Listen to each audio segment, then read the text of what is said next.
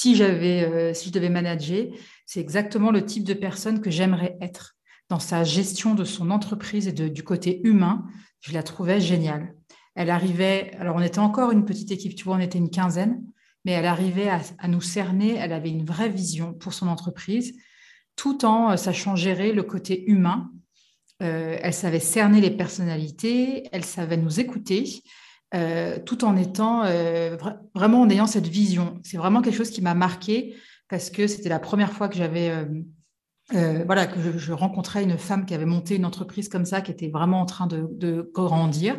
Elle était encore au moment où elle se construisait, tu vois, c'était vraiment les débuts de Séraphine. Mais j'ai trouvé que c'était hyper inspirant.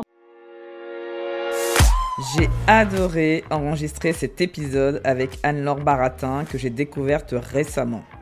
Anne-Laure est une féministe engagée comme j'ai envie de l'être, c'est-à-dire une femme qui agit par des petites actions au quotidien. Pour elle, ça se traduit, ça se traduit pardon, par des tribunes dans Welcome to the Jungle, par exemple, et son podcast Jean de Filles, dans lequel elle a déjà interviewé 45 femmes inspirantes. Nous parlons beaucoup dans cet épisode au final du leadership au féminin. J'espère que cet épisode sera pour vous aussi une bonne dose d'inspiration.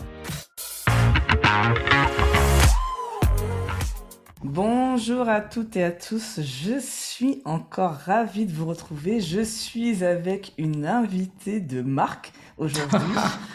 Donc elle sourit déjà. Alors comme d'habitude, j'ai toujours droit à un sourire, mais vous savez que probablement que moi-même je, dois, faire un sourire qui fait que les personnes euh, sourient en face de moi. Alors nous, allons euh, découvrir ensemble Anne-Laure Baratin. Euh, Anne-Laure pour moi, est une féministe engagée. C'est pour ça que je voulais que vous euh, la rencontriez aussi comme moi. Plein, plein de questions que j'ai, moi, via vous, parce que vous me les posez à moi, mais euh, je, vais me faire un plaisir de les poser à Anne-Laure. Donc Anne-Laure, elle a 12 ans d'expérience à Paris et à Londres avec des postes ayant toujours comme fil conducteur l'écriture et la communication. Elle est fondatrice de Baratin, etc. Un nom intéressant d'ailleurs, hein, et euh, j'aimerais bien en savoir plus. Donc, il y une agence d'édito qui donne de la voix aux femmes et à leurs projets. Elle est aussi podcasteuse comme moi-même avec un podcast pareil qui met en avant les femmes, mais on essaie de mettre en lumière les femmes qui s'appelle Jean de Filles. Et enfin, je pense qu'elle a plein d'autres casquettes, mais c'est ce que j'ai retenu pour aujourd'hui. C'est rédactrice sur plusieurs médias, dont celui que j'affectionne particulièrement, Welcome to the Jungle, et Switch, euh, Collective, qu'elle va nous dire, parce que je connais pas trop, donc euh, je suis curieuse aussi d'en savoir plus. Bonjour Anne-Laure. Bonjour Fabienne, merci de me recevoir à ton micro. Je suis super contente qu'on puisse avoir cette discussion. Ouais, cool. Alors déjà, la, première chose, c'est toujours dans ce podcast, on, je demande à la personne de se présenter, mais comme elle le souhaite. D'accord. Eh ben, écoute, ça va être euh, plutôt rapide. On va dire que j'ai 40 ans. Euh, niveau perso, euh, je suis mariée, j'ai trois enfants. J'habite en Savoie, à côté du lac du Bourget. Après de nombreuses années à Paris et aussi quelques années à Londres. Et euh, je suis aujourd'hui à mon compte, euh, comme tu l'as très bien décrit. J'ai une agence de création édito qui s'appelle Baratin, etc. Et j'ai aussi le podcast Genre de fille qui a un peu plus d'un an maintenant, tout juste. Et voilà, pour, synthétiser, je trouve que c'est exactement ça. J'ai la vie de famille, euh, le podcast qui, comme tu le sais toi-même, prend beaucoup de place dans mon cerveau et je pense dans le tien aussi ça demande énormément de boulot. Et puis, évidemment, la casquette euh, vraiment professionnelle, euh, on va dire rémunératrice, euh, d'accompagner des femmes, puisque de toute façon, j'ai quasiment que des, oui, j'ai que des clientes femmes et donc des entreprises par le biais de Baratin, etc. D'accord. On va en parler de toute façon euh, de manière plus approfondie. Moi, j'aimerais bien recommencer sur euh, ta, ta carrière, en fait. Alors, euh, tu as été, donc, comme je disais, fil conducteur, c'est l'écriture et la communication. Donc, tu as été très tôt, en fait, tes premières expériences que j'ai compris, tu étais de communication. Et tu as commencé ta carrière comme moi, euh, chez L'Oréal, comme quoi. Ah oui, c'est euh, drôle. On a l'impression que tout le monde commence chez L'Oréal. Ouais. J'en ai beaucoup. Hein, dans, dans, dans euh, par hasard, on se découvre qu'on a travaillé. Et donc, moi, ce que j'aimerais savoir, parce que moi, j'ai ma propre expérience de L'Oréal, quoi, qu'as-tu retenu, toi, de ton expérience dans cette grande entreprise?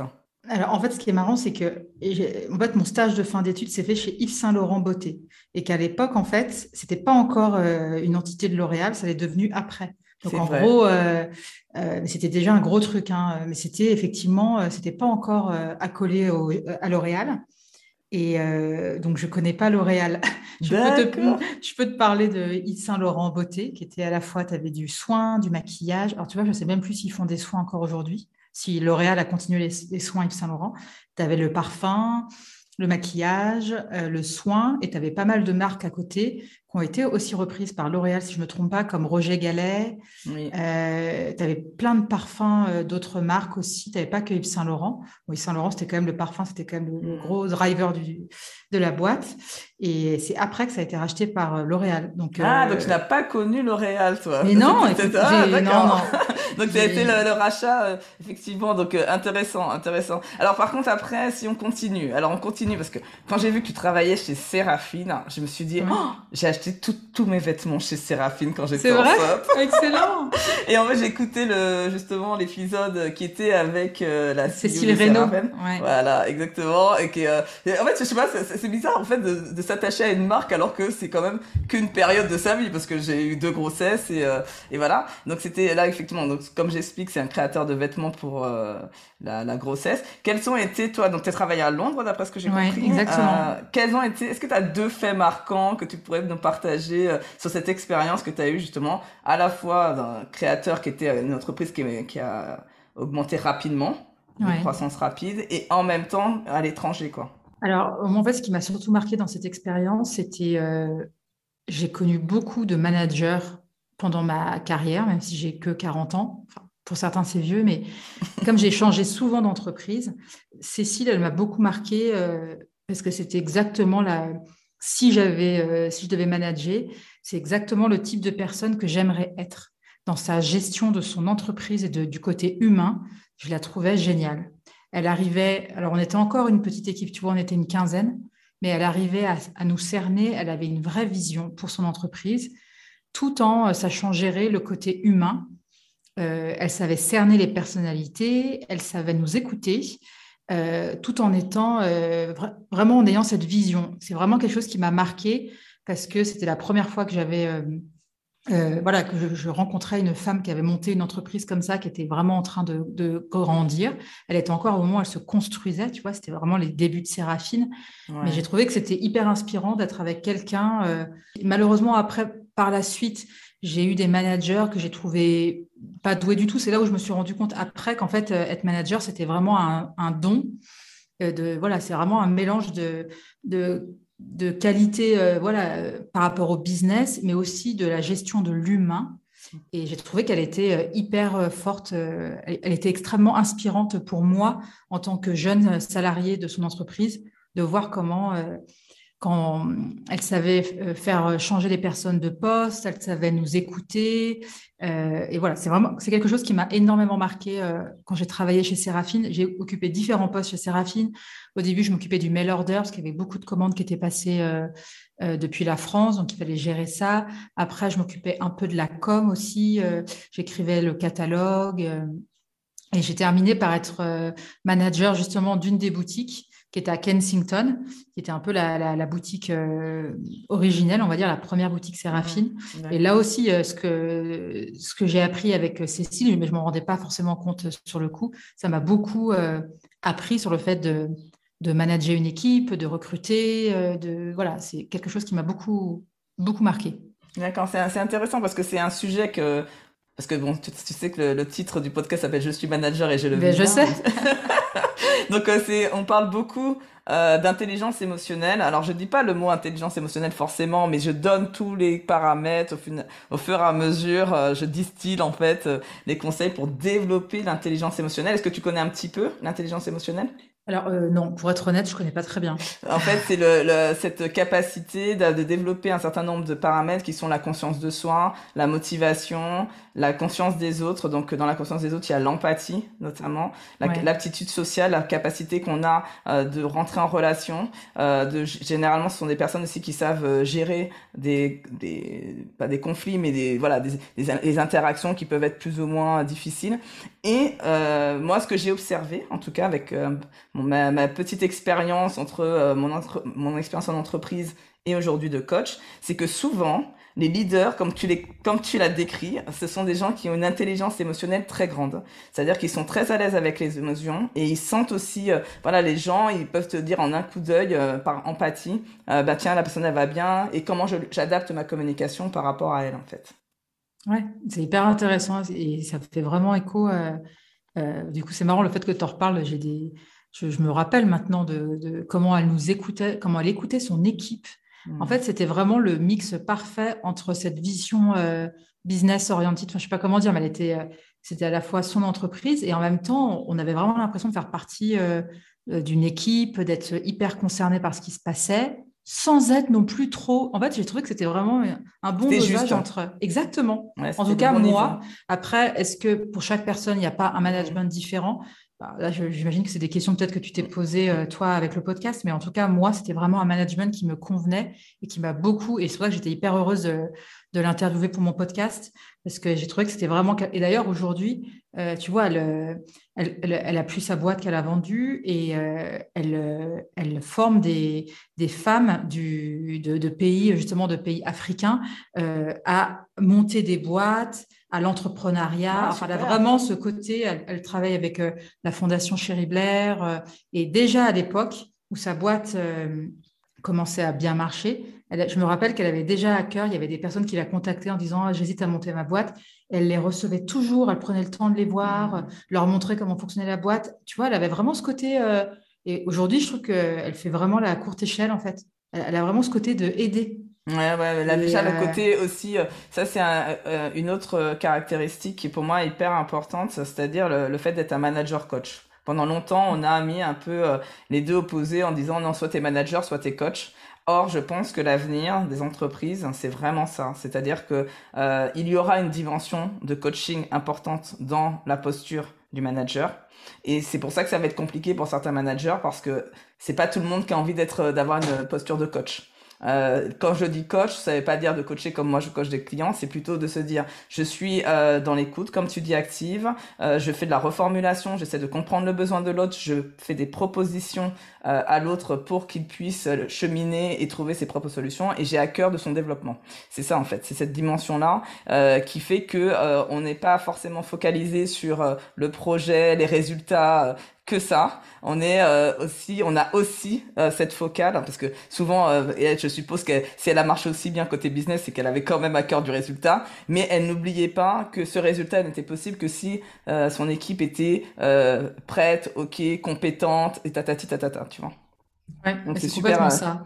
super intéressant. En tout cas, merci pour le partage. Mm-hmm. Mais je supposais que ça allait, euh, ça allait, on allait parler un peu de, de tout, mais euh, je trouvais que ça c'est. Donc après Séraphine, tu étais donc à Londres. Tu, tu es rentrée, c'est à ce moment-là que tu es rentrée à Paris? Ouais, exactement. Je suis rentrée et là j'ai eu, j'ai été attachée de presse dans un, un, bureau de presse dans la mode. Et donc là j'écrivais des dossiers de presse. Euh, expérience super dure parce que tu dois harceler les journalistes pour essayer de faire parler des marques dont tu es responsable. J'étais hyper mauvaise pour ça parce que euh, c'était vraiment un jeu qui était assez spécial. Les journalistes étaient vraiment... Enfin, après, je pense à ce que je vais dire, on va dire, bah, c'est pour ça que tu as voulu devenir journaliste, mais il y avait un côté, les, journalistes à cette époque-là étaient vraiment toutes puissantes, il fallait les courtiser, leur envoyer des produits et tout. Mmh. C'est vraiment un truc dans lequel euh, je ne suis pas restée longtemps. Et après, j'ai passé deux ans dans un, un supplément euh, euh, art de vivre d'un quotidien. En fait, j'étais, je travaillais pour euh, les Série Limitée, qui, est, qui, était le supplément des échos. Et, ah donc, donc là, j'étais à la fois en formation au CFPJ, c'est l'école de la rue du Louvre, parce que le côté journaliste, c'était aussi un truc qui m'intéressait énormément. Donc, toujours vraiment ce côté écriture, curiosité. Donc j'ai fait ça pendant euh, un peu plus de deux ans. Et puis après, rien à voir. Euh, euh, je me suis rendu compte que l'univers du journalisme était assez compliqué et que en gros, tu, pour s'en sortir, tu, en gros, tu étais pigiste. et c'était voilà, c'était quand même compliqué de, vivre correctement financièrement. Mmh. Et j'ai eu une opportunité de rentrer dans une start-up. À l'époque, c'était une start-up où j'ai passé en fait cinq ans oui, je faisais plus cinq ans. Ouais. Et donc là, j'ai fait plein de postes différents. J'ai commencé comme rédactrice. Après, je me suis occupée d'une plateforme de ticketing avec la FNAC pour vendre des places de concert. Après, j'étais chef de projet euh, où je m'occupais des grands comptes. Et euh, écoute, j'ai fait ça. C'était, hyper stimulant. Il y avait une espèce d'émulation Après, c'est des modèles maintenant qui sont quand même assez critiqués, ces modèles start-up où as quand même un côté hyper marche ou crève, hein, on va pas se mentir. Ouais, c'est ça. C'est parce que justement, parce que pendant un moment, on voyait un peu, c'est intéressant ce que tu dis, parce qu'on voyait un peu, tu sais, la start-up, tu vois que c'est mm. c'est cool et tout. Et puis maintenant, on commence à gratter, on commence à entendre des choses qui ressortent. Toi, tu valides que c'est quand même assez dur, en fait, le ah milieu de la start-up? Ah ouais, j'ai trouvé que j'ai trouvé que c'est oui, oui, c'est hyper dur. Ça valorise vraiment les tempéraments. Euh, enfin, en tout cas, à mon époque, j'ai trouvé que les tempéraments qui étaient valorisés au sein de l'entreprise, c'était des tempéraments qui qui gueulaient fort, qui font du bruit. Euh, mmh. C'est tout ce qui est euh, arrogance, parler un peu pour rien dire, écraser les autres. Et le pire, en fait, c'est que tu as l'impression que pour survivre, eh ben, toi aussi, tu es obligé mmh.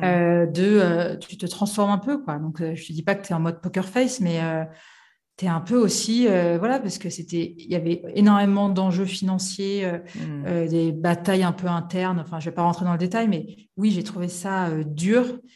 J'apprenais beaucoup. J'ai trouvé que c'était assez sexiste comme milieu. Il n'y avait pas beaucoup de, de, femmes à des hauts postes. C'était vraiment le côté un peu tu as l'impression que c'était, euh, il fallait être jeune, sortir d'école de commerce, euh, être hyper euh, ambitieux, le faire savoir, de mal hmm. parler aux autres, c'était un peu valorisé. Enfin, tu vois, c'était pas du tout. Ah ouais, c'est intéressant. On n'était pas du tout à l'époque de la bienveillance, de l'écoute, de l'empathie. Ça, c'était pas du tout des trucs dont on entendait parler. Et voilà, écoute, j'ai fait ça pendant jusqu'en 2017. Et après, écoute, j'ai eu un deuxième enfant. Euh, voilà, il y a beaucoup de choses. Euh, la, parentalité, la maternité a fait son entrée dans ma vie en 2015. On va dire que depuis 2015, il y a eu d'énormes chamboulements euh, pour moi. J'aime bien dire que j'ai pas eu une maternité fluide, dans le sens où ça n'a pas été évident pour moi, mais j'imagine qu'on en reparlera après. Ça pour dire qu'après cette expérience dans une start-up, qui à la fin d'ailleurs était plus tellement une start-up, les locaux étaient à la défense, enfin ça, ça je, me rappelle de ça, ça, ça nous a plombé mettre une start-up à la, défense. Hein, exactement. Euh, en termes ah. d'énergie, euh, ça n'a rien à voir. Mais c'est intéressant parce qu'en fait, ce que, ce que, ce que j'entends et qui. Après, on va passer à la suite parce que j'ai pas plein de questions sur d'autres thèmes, mais c'est de se dire qu'on peut avoir euh, tendance. Alors, surtout quand on est dans les, grands, les grosses boîtes, parce qu'en fait, dans les grosses boîtes, ce qu'on on dit, c'est le côté politique par exemple, c'est très politique, il faut faire attention à comment tu dis ce que tu dis, et tu dois faire, euh, comme tu dis, poker face ou du, du, faux self, en fait, pour euh, pouvoir euh, gravir les échelons. Et, et en fait, beaucoup rêvent de justement la start-up, tu vois, en se disant comme si c'était différent. Alors peut-être que ça a évolué depuis, hein, mais moi j'ai toujours quand même entendu, parce que je, côtoie des gens qui sont dans des start-up et tout, quand même le rythme de travail, le, le fait que, effectivement, comme pas marche ou crève, mais c'est quand même, il faut y aller si on veut faire sa place et son trou. Donc voilà, il n'y a aucun système aujourd'hui qui est parfait. Et c'est ça aussi, c'est de dire ça, et que ça dépend du dirigeant. Encore une fois, moi je pense que la place du dirigeant, elle est clé en fait euh, mm. euh, dans l'entreprise, quelle que soit la taille. Euh, et donc, on peut avoir une start-up avec un dirigeant qui, si, c'était Séraphine, la CEO de Séraphine, bah, ça fait ce que tu as dit. Et puis après, dans une autre entreprise, ça peut être, comme tu dis, marche ou crève. Quoi. Donc, c'est, oui, alors après, je pense que c'est faut faire attention à ça parce que dans le sens où, ok, ça dépend du CEO. Mais en fait, là, la boîte était beaucoup plus grosse et elle n'arrêtait pas de grossir. On grossissait, on grossissait, on grossissait. Et je pense que là, du coup, c'est beaucoup plus dur. Euh, tu es à la fois dans un, dans un mode de croissance euh, énorme et en même temps, euh, bah, tu as tellement de monde que voilà. Le, Mais ah, oui, ça s'accompagne. Ah, mais c'est ça la mm. différence. Que, c'est-à-dire mm. que le problème qu'ils n'ont pas encore bien compris, c'est que ça s'accompagne. Aujourd'hui, moi, j'accompagne par exemple des personnes qui changent justement de niveau. Parce que eux, ils ont compris. Ah, alors, Comment Parce qu'ils connaissent le coaching, etc. J'en sais rien. Mais en tout cas, ils ont compris que ça leur demande eux-mêmes de changer, en fait, en même temps que la croissance de l'entreprise. Euh, donc ça, c'est un truc euh, aussi parce que c'est être CEO, ça s'apprend pas en fait. C'est-à-dire que c'est euh, c'est des caractéristiques qui sont différentes du manager, qui sont différentes d'un technique quand tu étais tout seul solopreneur et que tu as démarré, tu vois. Donc il y a tout un cheminement et quand le problème des startups, c'est que justement la, croissance étant tellement rapide, entre guillemets, l'humain ne peut pas changer aussi rapidement. Hmm. Donc euh, voilà, il faut trouver des petits trucs à, côté pour euh, compenser le temps que toi-même tu puisses évoluer. Mais c'est ça, c'est si tu ton le dirigeant a vraiment à cœur de l'humain par exemple et que euh, bah, plus c'est ça c'est son c'est c'est une valeur forte euh, bah, dans ses choix stratégiques dans la façon qu'il va grossir dans la façon qu'il va recruter ça va se ressentir euh, très clairement. Donc c'est pour ça que je dis que c'est en ça que je dis que c'est euh, c'est le, dirigeant, mais des fois il se fait lui-même dépasser en fait par la situation, comme un manager peut se faire dépasser par de nouvelles responsabilités mmh. dans une entreprise. Hein. C'est exactement mmh, la même chose. Donc on va parler. donc merci en tout cas, c'était super intéressant. Puis moi j'aime bien savoir comment ça se passe dans les autres entreprises. Mmh. donc je, je vais parler de la féministe, euh, engagée, j'aime bien dire. Je crois que je me suis dit, tiens, euh, plutôt que de dire je suis féministe, je, suis féministe engagée, je trouve que ça, ça montre vraiment que c'est pas juste euh, un mot, quoi. C'est vraiment, il y a un engagement derrière. Et moi, je voudrais savoir, alors, quelle féministe es-tu? Voilà, c'est hyper difficile comme question. Alors, c'est marrant, moi, je, je, spontanément, je dirais pas que je suis une féministe engagée, mais j'ai lu récemment un article qui parlait de la pureté militante et j'ai trouvé ça hyper intéressant en fait, à force de passer du temps sur Instagram, sur les réseaux, et même en ayant un podcast féministe, on a toujours l'impression que ce qu'on fait, c'est pas assez, ou euh, tu vois, il y a un peu ce côté-là. Alors, je ne sais pas quel type de féministe je suis. Euh, je ne suis pas militante. Euh, en fait, engagée, ça peut être pas mal aussi. Si oui, je suis engagée par mon podcast et dans la vie de tous les jours avec les femmes que je côtoie. Donc voilà, on va dire que je suis une féministe qui aime donner la parole aux autres femmes et qui adore en fait quand ça crée des transmissions entre elles, quand as des personnes qui ont des parcours qui n'ont rien à voir euh, et qui entendent euh, un épisode de podcast et qui me disent après, qui m'envoient un message ou qui me disent c'est génial, ça m'a donné envie de faire ça ou ça m'a fait penser à ça, là je me sens vraiment alignée et contente de faire ce podcast parce que je trouve ça utile.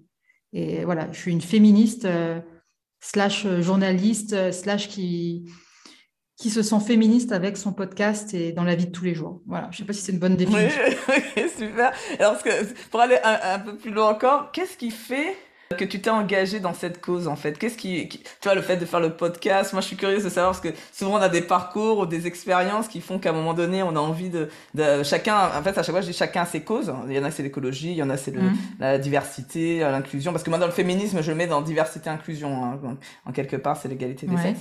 Euh, Qu'est-ce qui fait que toi, tu as eu envie de d'œuvrer de, pour cette cause?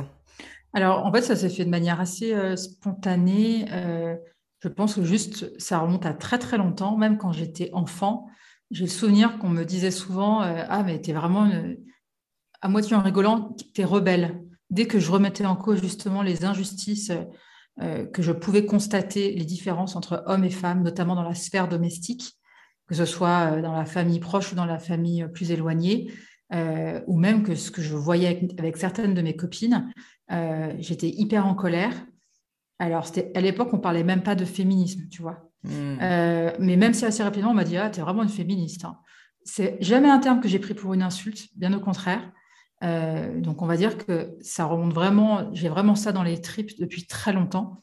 Après, le fait de le concrétiser par le podcast, enfin, en tout cas, le fait déjà d'en parler dans des articles et tout, ça, ça a été un cheminement global qui fait que moi, je me suis autorisée à prendre la parole sur ces sujets-là, que j'ai fait un atelier sur la charge mentale et tout ça, c'est venu, en fait, bah, justement, tu me demandais ce que c'était Switch Collective.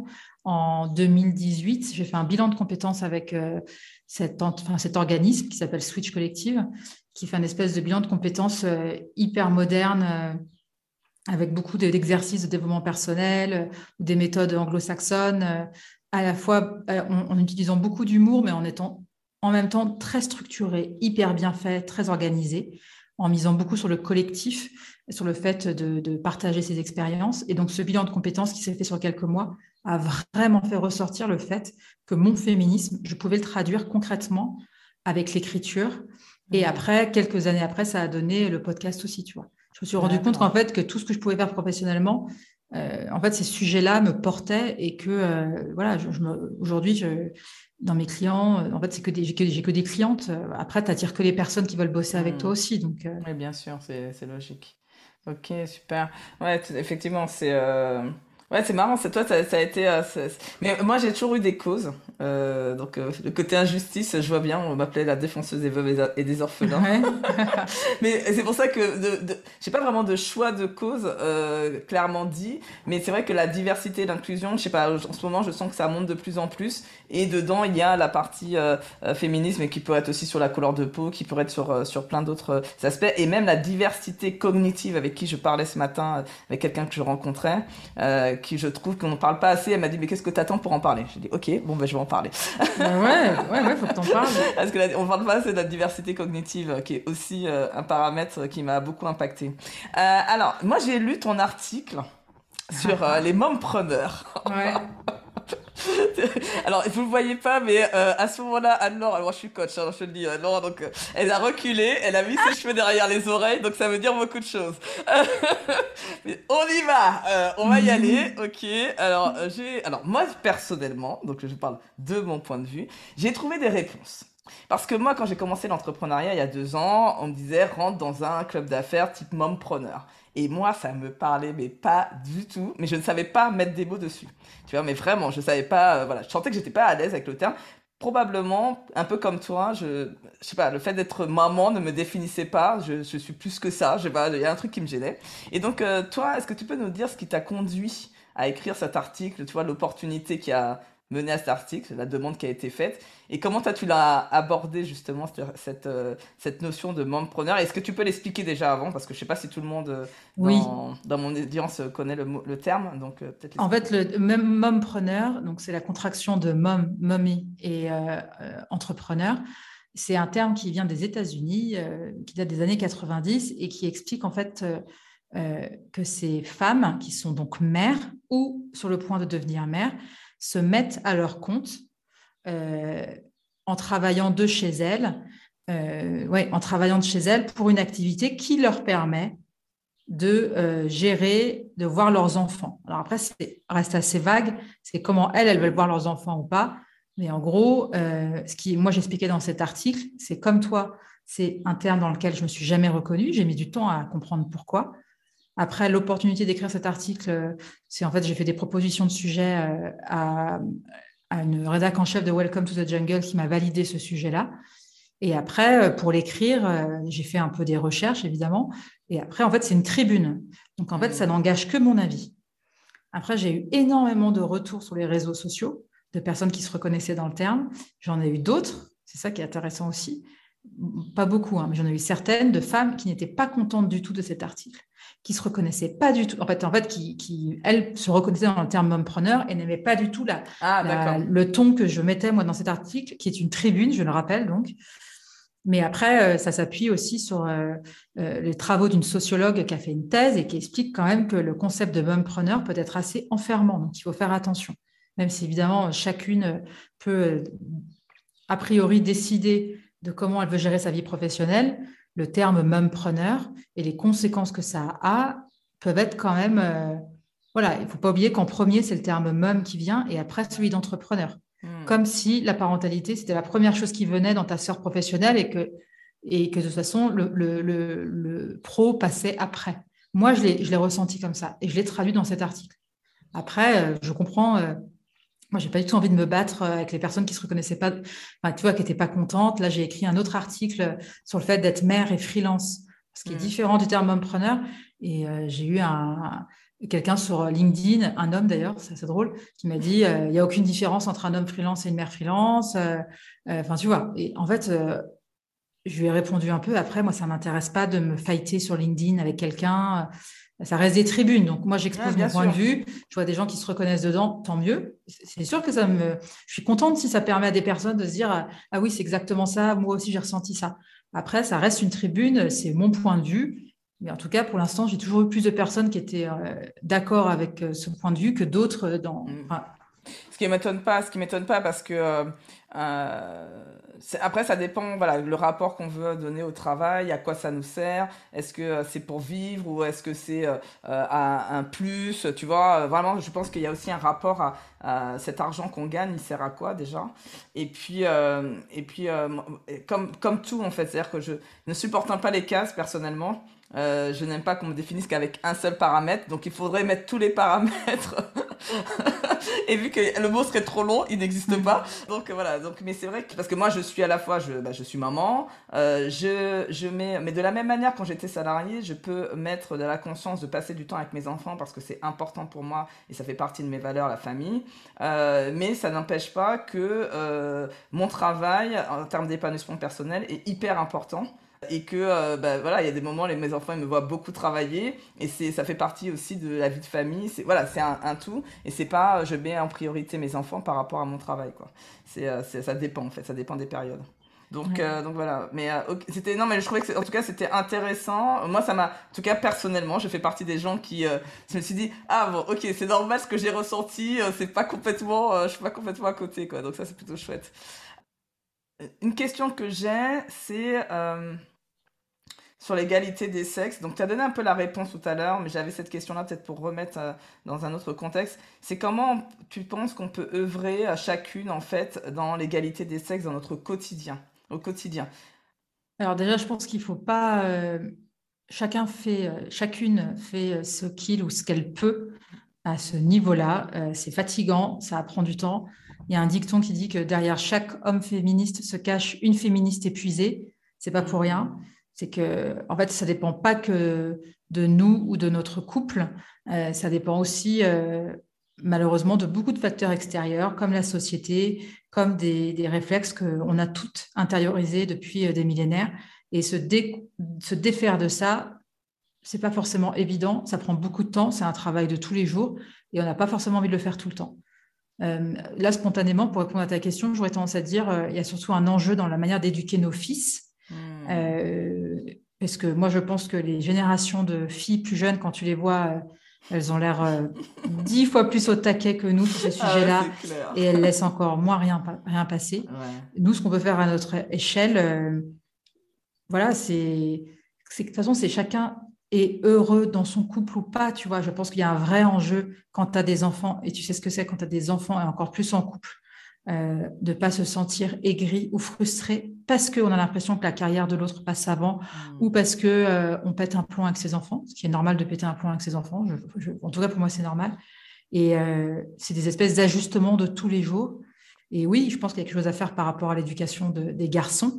Et après, par rapport aux filles, comme aux garçons, c'est en fait les garçons, tu peux aussi leur faire lire des histoires où c'est des petites filles, des héroïnes en fait. C'est un mélange de plein de choses pour montrer, essayer de leur montrer que qu'on soit fille ou garçon, tu peux faire ce que tu veux, euh, tu peux t'habiller comme tu veux, euh, voilà. Ça, c'est vraiment, je pense, hyper personnel. Je pourrais pas te donner des conseils. Et ouais, non, mais c'est déjà beaucoup ce que tu viens de dire, alors Pour moi, ah,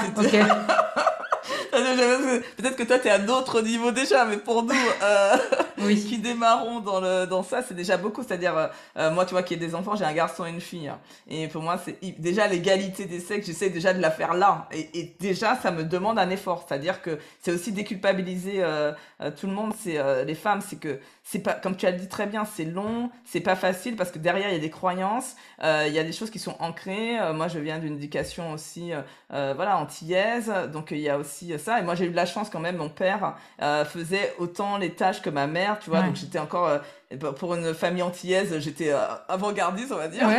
donc, moi, j'ai pas connu mon père qui faisait, qui faisait rien. Et tu vois, il faisait le repassage, il faisait la couture, il faisait, voilà. Moi, j'ai connu ça. Donc, je, voilà, j'ai pas de repère. Mais même ça, même en ayant ça, tu vois, je vois que je peux faire sans inconsciemment, c'est après coup, tu sais, quand je le revois, je dis, attends, là, j'ai l'impression que je fais pas, je suis pas complètement égalitaire dans euh, euh, le garçon euh, fait, euh, tu vois, c'est, voilà, c'est, après, je, je suis pas au niveau de dire le garçon il fait rien et puis la fille elle fait plein de choses, hein, c'est clair que c'est pas chez mm. moi, mais euh, c'est des petits trucs, ça me vient pas, mais c'est des petits trucs que je me dis, ah tiens, fais attention Fabienne, voilà, et donc c'est comme ça, et c'est aussi les garçons, c'est ce que je, je, ce que je trouve intéressant dans ce que tu dis, c'est que souvent on parle des filles, euh, tu vois, qui doivent se battre, dire non, euh, oser dire, euh, voilà, etc. Mais aussi les garçons, et d'ailleurs, moi j'invite même les garçons à devenir féministes.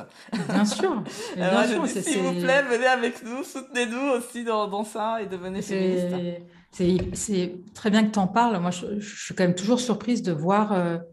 je trouve que les hommes, en tout cas pour les hommes hétéros, ne, ne revendiquent pas assez le fait d'être féministes je trouve que ça manque d'hommes dans le débat, en fait. Euh, je pense que ce sera vraiment un des enjeux dans les mois et les années qui vont arriver. Ça va être euh, comment. Alors, c'est même pas inclure les hommes, c'est aussi aux hommes de prendre leur place. Hein. C'est aussi aux hommes de, de tu vois, de, de, de, dire ce qu'ils en pensent, de, de travailler un peu main dans la main pour justement euh, qu'il n'y ait plus ces égalités. Et que j'ai envie de dire aussi, c'est que les, que les hommes laissent le pouvoir aussi. Il va falloir partager en fait à un moment. c'est ça, c'est euh, plutôt partager le pouvoir, mais, mais c'est aussi que euh, euh, eux-mêmes, ils ont des choses aussi à travailler sur eux. Hein. Oui, bah, bien sûr. Donc, c'est aussi nous, on a notre part, eux aussi, ils ont à travailler. Mm. Tu vois, là, j'ai Complètement. J'ai sorti un, lundi, donc j'ai démarré une. En fait, lundi, c'est aujourd'hui pour nous, mais lundi, par rapport à le dernier, quand ça, sera, ça va sortir cet épisode, j'ai interviewé un homme dans une nouvelle rubrique qui s'appelle Spécialiste, que de temps en temps, je ferai le lundi. Et justement, on a parlé de ça. Et il m'a dit, mais moi, quand j'ai dit que j'étais féministe, parce que lui, il est très sur le masculin-féminin à l'intérieur de nous. On a chacun du masculin-féminin. Ouais, il, en parle, bien sûr. Voilà, il en parle très très bien dans le podcast. Et, euh, et en fait, il m'a dit, mais je me suis pris les foudres en fait. Il n'a par des femmes qui l'ont dit qu'ils n'avaient pas le droit d'être féministes. Donc nous aussi, euh, voilà, c'est il y a, y a, beaucoup de, de, travail à faire sur euh, euh, les accueillir, être capable aussi, être en capacité de les accueillir et de dire ok, voilà, et qu'est-ce que tu as à dire aussi, hein, pourquoi tu viens, et qu'est-ce que qu'est-ce qui fait que tu, tu as envie de d'œuvrer dans dans ce sur ce sujet? Est-ce que pour finir cette euh, séquence, est-ce que tu aurais, euh, parce que moi j'aime bien trouver toujours des femmes inspirantes, des femmes modèles. Moi je pense que les rôles modèles c'est essentiel. Perso, moi ça m'a construite quand j'étais petite euh, de voir voilà des femmes que je ne connaissais pas virtuelles en quelque part, mais qui m'inspiraient pour me dire que c'était possible en fait. Moi c'était un peu le côté tout est possible. Et toi, est-ce que tu en as, toi, de, tu pourrais nous citer, je sais pas quelques-unes? Bah Là je pense, bah, je pense forcément à des invités de mon podcast, mais euh, je pense à Titiou Lecoq. Alors, je ne sais jamais si on dit Titiou ou Tissou. Ou Non, c'est Titiou Lecoq, qui a écrit notamment euh, plusieurs ouvrages, qui est une féministe, euh, qui, est aussi journaliste, qui a écrit un livre sur la charge mentale qui s'appelle Libérer. Le combat féministe se joue devant le panier de linge sale qui est ah excellent. Ah, ça va bien le titre, j'adore. et, récemment, elle a elle a écrit pardon, un livre euh, qui s'appelle Oublier, en fait, sur le fait que les femmes ont été invisibilisées euh, de l'histoire depuis des millénaires. Ce livre est hallucinant, passionnant, très facile à lire. Euh, et c'est ça aussi que j'aime beaucoup chez Titu Lecoq, c'est qu'elle parle de choses de manière concrète, avec humour, et en même temps, il y a un vrai travail, évidemment, de, de recherche, etc. Mais elle est passionnante. Je suis extrêmement admirative euh, de, cette femme. Euh, avant, elle écrivait des newsletters pour Slate. On l'a arrêté, mais elle a fait un podcast aussi qui s'appelle Rends l'argent, qui traite justement de l'argent dans le couple. C'est passionnant, tu apprends énormément ah, de choses. Euh, d'ailleurs, il y a même un épisode sur la déclaration d'impôt. Hmm. donc là, c'est vraiment un peu dans le thème de l'actualité. Et je la trouve, euh, voilà, j'aime cette personne, je la trouve passionnante et elle m'a ouvert les yeux sur pas mal de choses. Et vraiment, son bouquin sur les femmes invisibilisées de l'histoire, il est hallucinant. Ah C'est-à-dire qu'en fait, ce n'est pas qu'il n'y avait pas de femmes. Euh, euh, tu vois, je dis n'importe quoi, mais c'est pas qu'il n'y avait pas de femmes troubadours. Si, si, en fait, il y avait plein de métiers où il y avait des femmes. C'est juste que on les éjectait, on les représentait pas. Tu avais plein de métiers. Dans l'histoire, pas, ça n'a pas été écrit, quoi. Tu veux dire, ça veut dire que Exactement. ça n'a pas été, euh, dit, quoi. Exactement. On les a jartés du, discours de l'histoire. Ouais, c'est hallucinant. Euh, et après, il y a une autre personne euh, aussi que je trouve extrêmement passionnante, c'est Mai Hua. elle est cinéaste. elle a fait un film documentaire sur sa famille qui s'appelle Les Rivières, qui parle des lignées de femmes. Elle raconte sa relation à sa mère, à sa grand-mère, à sa fille. Hmm. C'est un film bouleversant qui a eu un bon. Enfin, il est sorti, il est sur dispo sur Brut, il me semble. Super beau film et c'est quelqu'un qui s'interroge avec beaucoup de générosité sur euh, donc elle, donc sur elle s'est interrogée sur les lignées de femmes et là récemment elle s'est interrogée sur la masculinité, et notamment avec son compagnon qui s'appelle Jerry Hyde. Ils ont sorti un film qui s'appelle Make Me a Man, et qui traite justement, qui parle d'hommes qui participent à des groupes de parole. C'est aussi hyper intéressant de voir justement euh, ces hommes qui, s'interrogent sur euh, ça veut dire quoi être un mec? Enfin, tu vois, c'est. Euh, et voilà, elle aussi, je la trouve dans tout ce qu'elle fait. il y a beaucoup de générosité et beaucoup de, de joie dans ce qu'elle fait. voilà, c'est une autre femme euh, qui m'inspire beaucoup. Ah, super, merci. En tout cas, en plus, comme ça, on va, euh, il y a la séquence à la fin où je demande des livres. C'est pas la peine, je vais l'enlever. Ah Elle est déjà faite, hein. Vous avez, j'espère que vous avez noté. Donc, je le mets comme d'habitude dans le résumé de l'épisode. Mais d'habitude, c'est le, mot de la fin. Bon, je, je, je vais euh, innover pour la fin avec euh, Anne-Laure. en tout cas, merci. Ça a beaucoup de puissance. Et, et pour par rapport à l'argent, le couple, je trouve que c'est, il y a beaucoup il y a un enjeu aussi sur ça, pas mal. Parce que, alors, déjà, l'argent en soi, parce que déjà en France, on a un peu du mal à parler d'argent, mais en plus dans le couple. Et tu vois, là, j'ai vu une vidéo d'un homme américain qui disait que dans un couple, il faut quatre comptes en banque. quatre comptes en banque. Le premier, c'est pour tout ce qui est la maison, les loyers, le machin, etc., tous les qui sont relatifs. Le deuxième, c'est l'épargne. Euh, pour, euh, pour le couple, pour prévoir euh, des choses, si jamais acheter une voiture, acheter, voilà, faire, de l'épargne. Et les deux autres, chacun a son compte. Donc ça fait que chaque couple a quatre. Et je m'étais là, ça a tellement de sens pour moi parce que moi j'en ai quatre, effectivement on en a quatre, parce que ma mère m'avait donné ça comme conseil quand j'ai commencé à être en couple. Ma fille, attention, fais de sorte d'avoir toujours ton compte et que le, ton salaire soit sur ton compte. Et c'est pour ça ça m'a ça m'a parlé et je sais que ça, ça, peut être sur des sujets par exemple de euh, où on met l'argent, où on investit, euh, ce qui est important pour nous, ce qui est important pour euh, pour l'autre, ça, ça peut être vraiment des, des, des vrais sujets dans un couple l'argent. Donc je vais je, j'ai bien noté, je vais lire surtout le, le, premier le, livre là ça le titre m'a je trouve ça je trouve qu'il était sympa. Celui sur la charge mentale Ouais, je trouve que c'est. Mais le podcast, écoute, le podcast rend l'argent, hein, c'est passionnant. Ouais, je regarde, je regarde aussi. Super. Bah, merci pour ça. Euh, des petites pépites, on adore. Je t'en hein. prie. on adore. Alors, on va continuer avec euh, la charge mentale. On va aller très vite parce que euh, J'aimerais bien qu'on parle un petit peu justement salarié, entrepreneur, mais bon, on va aller, on va aller assez vite aussi là-dessus. Euh, parce que justement, est-ce que, est-ce que tu peux nous parler brièvement, parce que tu l'as évoqué justement du programme que tu accompagnes, où tu accompagnes des femmes sur la charge mentale. Tu le fais toujours, c'est ça? Non, non, en fait, ça, c'était, c'est, pas tant un programme, c'était plus un atelier, c'était un workshop que j'ai donné en entreprise. Et euh, Ah, en entreprise, d'accord. Oui, c'était en entreprise en fait. Et donc c'était pour des salariés. Et écoute, euh, après il y a eu le confinement. Je ne l'ai pas fait beaucoup de fois. Donc euh, mon atelier, il est bien, il est prêt. Après, je t'avoue que j'ai tellement de, j'ai pas mal de boulot à côté, etc. Mais en tout cas, c'est un sujet qui m'a, qui m'a passionné pendant des mois. J'ai trouvé ça hyper intéressant de voir comment un couple égalitaire. Alors là, c'est un autre exemple, mais comment un couple égalitaire avec l'arrivée d'un enfant, qu'est-ce qui fait qu'il y a un espèce de renversement des choses et qui fait que, en tant que femme, tu te tapes une charge, tu découvres ce que c'est que la charge mentale. Ça, j'ai trouvé ça passionnant. Et cet atelier, voilà, je l'ai fait euh, euh, parce que le sujet me passionnait. Le livre de Titiou euh, m'avait ouvert aussi d'autres portes sur des pistes de réflexion. Et, voilà, après, c'est, en ce moment, c'est pas tellement d'actualité cet atelier, mais euh, je, crois qu'il y a, une, il y a une entreprise de service qui m'en a reparlé euh, il y a deux semaines, donc peut-être que ça va hein. reprendre. Bah, oui, oui. il y a des besoins en ce moment, plus que jamais. Oui, hein. mais là aussi, là aussi, dans ces ateliers, euh, la dernière fois que je l'ai fait, il y avait une centaine de femmes, et tu vois, il n'y avait pas d'hommes. En fait, ah c'est des ateliers pour qu'ils marchent. Il faut aussi que ce soit. Est-ce que tu vois, y a ça. Complètement. Ah, je suis complètement d'accord avec toi. Et toi, comment toi, perso, tu gères ta charge mentale? Écoute, euh, c'est un peu comme le fait. Euh, tu me demandais ce que c'était, comment on, peut œuvrer pour le féminisme. La charge mentale, je trouve aussi que, comme toi, j'ai des enfants. Alors moi, j'en ai trois qui sont petits. Hein. Ils ont, tous les trois, ils ont moins de 7 ans. Euh, la charge mentale, ça, c'est toujours un peu compliqué. Après, euh, pour moi, la clé, c'est la communication, évidemment, avec l'autre. Et je dis ça, ça ne veut pas dire que c'est facile chez moi, loin de là. Euh, on galère toutes, j'ai envie de te dire. Euh, et après, ça dépend aussi du boulot. Tu vois, le fait, ça, c'est. C'est pas parce que j'ai écrit un, article sur les bumpreneurs ou sur, sur les difficultés d'être freelance et mère que je ne les vis pas, ces difficultés, bien au contraire.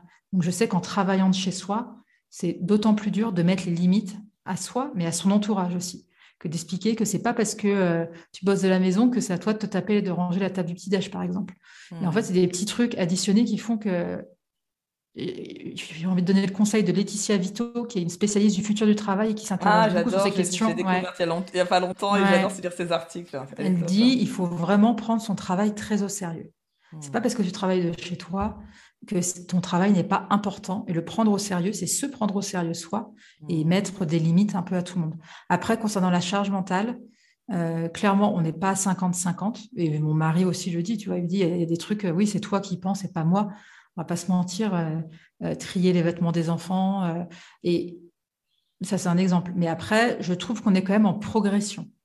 Mais parce que de toute façon, de toute façon, c'était ça où, où je faisais un burn-out. Donc, je gère quand même plus. En fait, c'est la charge mentale, ça dépend aussi. Moi, je trouve que quand tu n'as pas d'enfant, tu n'en as pas. Et quand tu as des enfants, c'est un truc de, de, ouais, toi, tu as vu, le... c'est ça que je voulais te demander, ah c'était la question qui venait après. C'était à quel moment tu as vu le basculement quoi? Parce que c'est ah c'est tout de suite. C'est dès que tu rentres de la maison et que, et que toi, tu es en congé maternité et que ton mec l'est pas, parce que quasi... enfin, maintenant, ça a changé, mais c'est toi qui vas prendre les mmh. rendez-vous médicaux, c'est toi qui vas l'emmener chez le médecin et c'est toi qui vas savoir certains trucs et que lui saura moins. Et, et les écarts, ils se creusent à ce moment-là.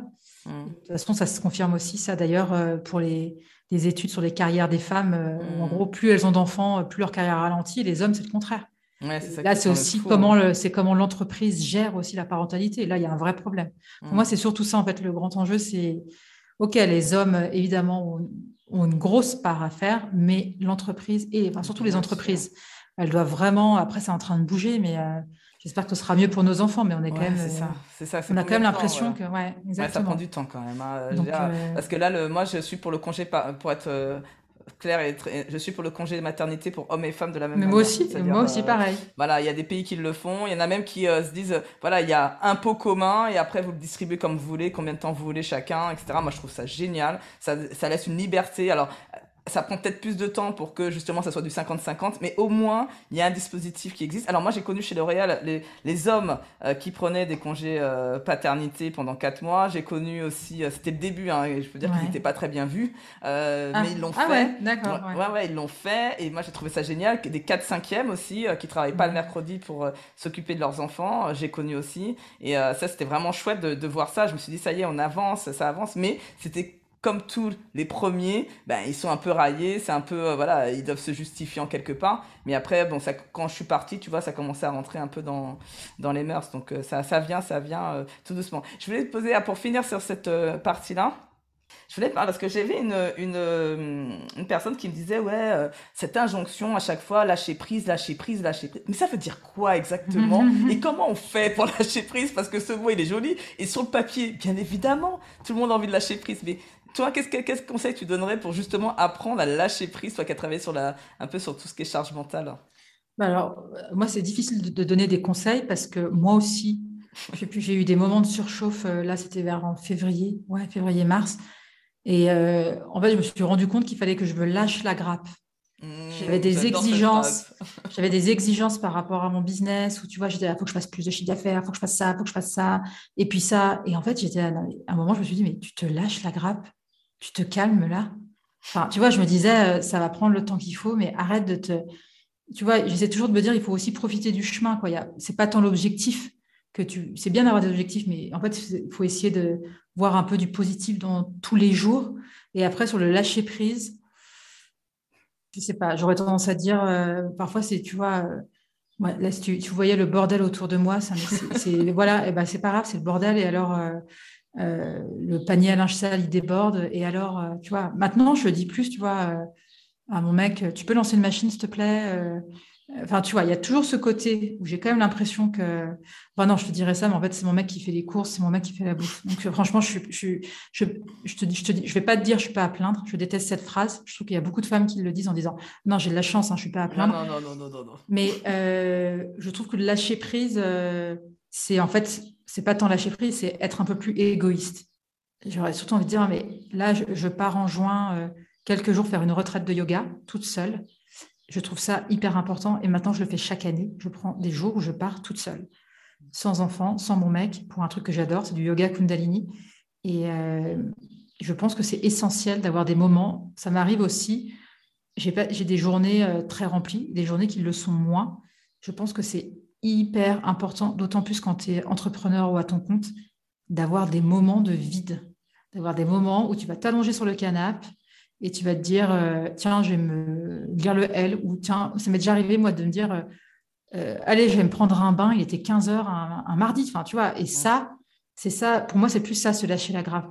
Arrêtez de, si tu as envie de poser tes fesses dans un canapé et de glander, bah, glande un peu, en fait, parce que de toute façon, c'est je sais que c'est plus facile à dire qu'à faire, mais moi, le lâcher prise, c'est surtout par rapport à ça. Hmm. C'est euh, et puis c'est accepter. Euh, oui, moi, il y a plein de trucs pour les enfants où euh, ils mangent des gâteaux industriels. là, cette année, j'ai fait aucune sortie avec aucun de mes deux enfants. La petite, elle est trop petite, mais tu vois, c'est des choses comme ça. Et eh ben, c'est pas grave. j'ai là encore un de mes enfants qui me disait on va toujours à la cantine, euh, j'en ai marre, ou est-ce que tu, viens me chercher trop tard le soir, le truc hyper culpabilisant. Mais je sais qu'en ce moment, moi, ma priorité, c'est plus moi et mon entreprise. J'aime mes enfants, évidemment. C'est aussi encore un truc qu'on se sent obligé de dire pour pas passer pour une tarée.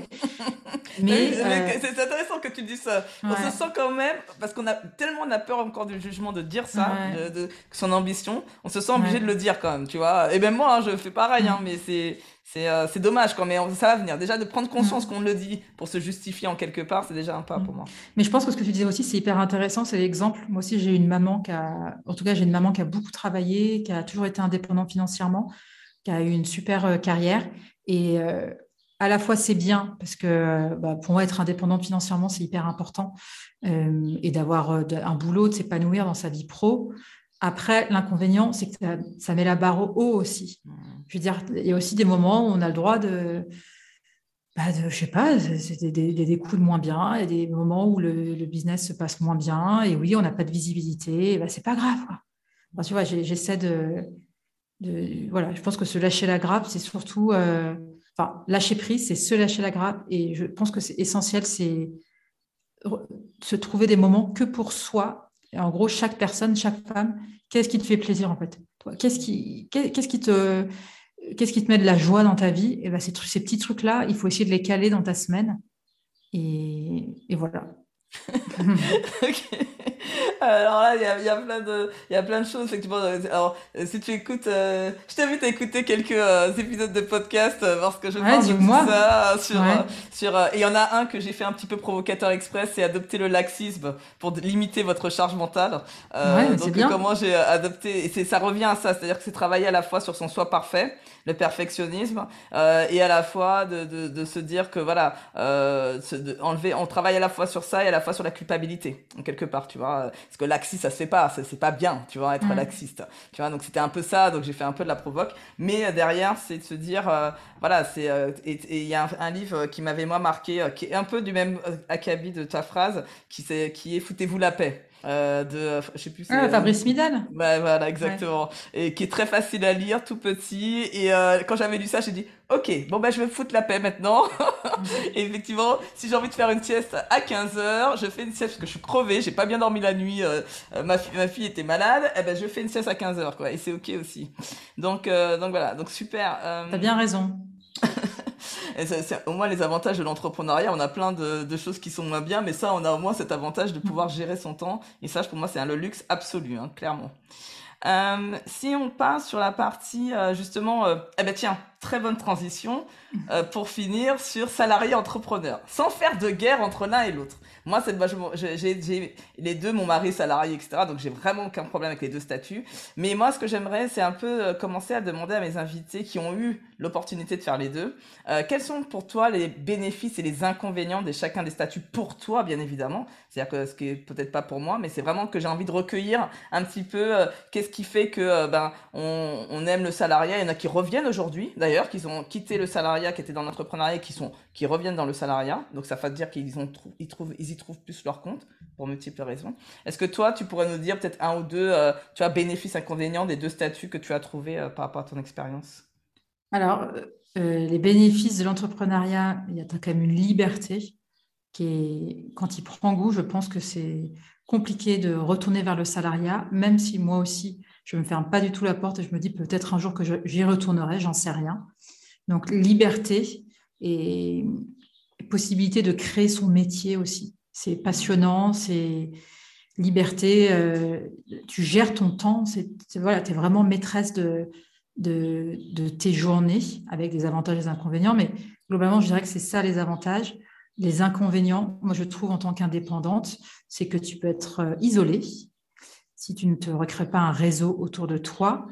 Euh, les inconvénients, c'est les incertitudes. Enfin, je veux dire, on va pas se mentir, tu as quand même et voilà, tu as une incertitude par rapport aux mois, aux années qui peuvent arriver. Tu ne sais pas du tout comment, comment les choses peuvent évoluer. Quand tu as de la visibilité à trois mois ou six mois, c'est déjà pas mal, en tout cas pour moi. Euh, maintenant, ça va un peu mieux. J'ai de la visibilité à six mois, mais ce n'est pas non plus euh, foufou, tu vois. Euh, et le salariat, pour moi, l'avantage, c'est la sécurité. protection sociale, surtout quand tu es dans des grosses boîtes. Hein, on va pas se mentir, mais tu as quand même pas mal d'avantages. Si tu es dans un CE sympa, j'imagine que toi, tu as dû voir la différence quand tu es passé de L'Oréal à indépendante. Voilà, bien mutuelle. exactement. Ça, c'est des trucs qui sont quand même pas négligeables, d'autant plus quand tu as une famille, on va pas se mentir. Et, mais l'inconvénient, c'est bah justement, c'est tu as beaucoup moins de liberté. Tu restes quand même souvent dans des grosses machines avec des, des rapports de hiérarchie qui peuvent être potentiellement compliqués. Euh, j'ai toujours eu un rapport un peu compliqué avec l'autorité. Euh, je veux dire, à part Cécile, j'ai pas eu 50 boss avec qui ça a été l'éclate. Donc euh, voilà, je dirais que l'inconvénient aussi, c'est parfois tu partages pas les valeurs de l'entreprise. Il faut quand même que tu fasses ton boulot. Et ça, c'est des trucs qui deviennent de plus en plus difficiles quand tu vieillis. Mmh. Voilà. Mais tu as quand même cet avantage de sécurité, d'avantage et de, de trucs en nature. Voilà. Mmh. Ok. Et donc euh, là, tu vois, j'ai dans, dans mes clients, j'ai mes clientes, puisque souvent j'ai, ce sont des. J'ai un homme là à ce moment. Tiens, c'est, non, je, dis, je veux dire client parce que maintenant j'ai un homme sur mhm. lequel je travaille sur ça en ce moment.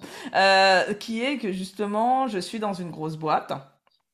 Donc, comme tu, tu l'as dit, la partie sécurité. Et je dois me lancer euh, dans l'entrepreneuriat parce que je, sens que c'est mon moment pour tout ce que tu as évoqué, euh, avoir euh, c'est surtout la création de mon, mon, mon poste. C'est-à-dire euh, je peux créer, j'ai cette liberté de créer un poste qui me convienne parce que je m'y retrouve pas, j'ai déjà fait trois quatre postes dans l'entreprise et ça marche toujours pas, j'ai toujours je suis toujours en conflit avec ma manager, etc. machin, voilà. quel conseil tu pourrais donner justement en termes de préparation pour justement que entre guillemets ça soit moins douloureux ce passage de salarié à entrepreneur?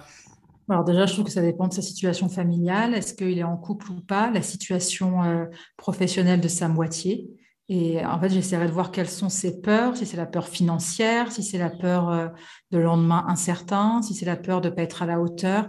Euh, enfin, tu vois, je, je, verrai ça. Les conseils, je sais, je sais pas, c'est compliqué. Je suis pas coach, hein, mais. Euh, non, mais toi, par rapport à ta propre expérience, ah, euh, qu'est-ce que tu as travaillé pour faire Si, si l'envie, euh, si l'envie est profonde, si tu as envie de te mettre à ton compte, go. Et puis au pire, si ça marche pas, tu retourneras dans le salariat. et, et, surtout, essaie de préparer au maximum. Mmh.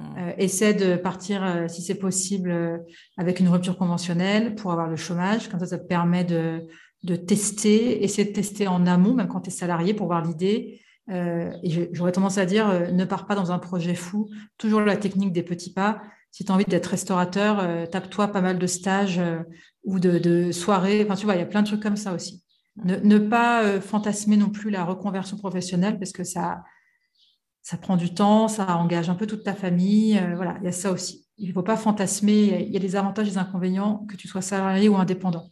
Donc, si, il sera peut-être très heureux en devenant indépendant, mais il y aura forcément des sacrifices qu'il va faire quelque part. Donc voilà, s'il est prêt à les faire, bah go et il faut y aller. On y va, il faut, bah, tu vois, tu n'es pas coach, mais tu es de bons conseils. Merci. Euh, non, mais l'idée, c'est voilà, non, mais c'est intéressant parce que tu, tu, tu le dis, c'est euh, il y a de la préparation, de se poser des questions aussi, euh, les bonnes mm. questions avant de se lancer, de faire des petits pas, de tester si on peut avant. tu vois, tu as, as, donné pas mal de choses en fait, mm. qui fait que ça, tout ça contribue à se rassurer sur la décision qu'on va prendre et, et qu'on on, on, se dit d'y aller. Et ma petite phrase que j'adore, mon mantra que je transmets à mes euh, clients, c'est euh, euh, assure-toi que tes envies, assure-toi que tes envies surpassent toujours tes peurs. Ouais, c'est bien. Donc, dès que tu as déjà commencé à lister tes peurs, et assure-toi toujours que tu es plus envie que tes peurs. Et ça, c'est ça fait partie de l'audace et de du passage à l'action, la confiance en soi, tout ça, ça contribue à ça. Juste une petite phrase, en fait, qui a beaucoup de sens. Donc euh, voilà, donc on arrive au terme. C'était vraiment super chouette. Je sais pas ce que t'en as pensé, Anne-Laure. On a passé un très très bon moment. Moi, j'ai trouvé que le, voilà, les discussions étaient euh, vraiment du, du niveau auquel je m'attendais en t'interviewant. Ouais. T'es sympa. Donc euh, ça, c'est vraiment le. J'ai appris plein de choses et c'est vraiment chouette. Donc merci pour ça. Euh, où on peut te contacter s'il y a des personnes qui veulent te contacter pour dire que justement cet épisode était inspirant et leur a appris des choses? Eh ben, les personnes peuvent me contacter. Euh, j'ai euh, Instagram, Anne-Laure Baratin, Anne-du-bas, Anne, ouais, Anne-Laure Baratin, bref, avec des tirés du bas de partout. Et sinon, j'ai mon site euh, qui s'appelle baratin, etc.fr Ou voilà, là, s'il y a des personnes qui ont besoin d'accompagnement pour l'écriture, là aussi, ils peuvent me contacter via le site. On va dire que le podcast, en fait, je parle aussi du podcast sur mon site. Mais voilà, on va dire Instagram, LinkedIn aussi, Anne-Laure Baratin. Et voilà, qu'ils n'hésitent pas s'ils veulent discuter. Mais oui, moi aussi, j'ai beaucoup aimé cette discussion avec toi. J'ai appris plein de choses. Je pense qu'il faudrait que j'apprenne à me présenter un peu mieux. J'ai eu l'impression que c'était hyper confus ce que je t'ai raconté. Mais non, pas du tout. Pourquoi tu dis ça? C'était très bien. C'était très bien. C'est marrant qu'on est de l'autre côté de. Ah parce bah... elle a interviewé je sais pas combien de personnes depuis qu'elle a commencé le podcast, mais. 45. Euh, 45. Euh, Donc, mais quand on est de l'autre côté, c'est quand même pas la même chose. C'est toujours. Mais non, pas du tout. Non. c'est très bien de ne pas savoir les questions. Franchement, ça me confirme dans l'idée qu'il ne faut pas savoir les questions en avance. Ouais, moi j'ai trouvé ça chouette aussi, euh, personnellement. Alors, la, la, coutume sur le podcast, c'est que c'est toujours l'invité qui a le dernier mot. Donc, euh, moi je dis au revoir, je vous dis une très très belle fin de semaine euh, et je vous dis à très vite et je laisse le dernier mot de la fin à Anne-Laure. Lâchez-vous la grappe et écoutez le podcast. attendez, attendez, ne partez pas tout de suite. J'ai besoin de vous encore quelques secondes. Vous pouvez soutenir ce podcast afin qu'il puisse continuer d'exister de façon totalement gratuite. La première consiste à mettre une note et un avis sur Apple Podcast ou Spotify. Vous retrouverez les liens dans le résumé de l'épisode. La seconde consiste à parler autour de vous de ce podcast et à envoyer un épisode que vous avez aimé. Cela me rendra happy. Et si vous avez des questions ou des commentaires sur un ou plusieurs épisodes du podcast, rejoignez-moi sur les réseaux sociaux en recherchant Fabienne Woltor. Je suis très présente sur LinkedIn et Instagram.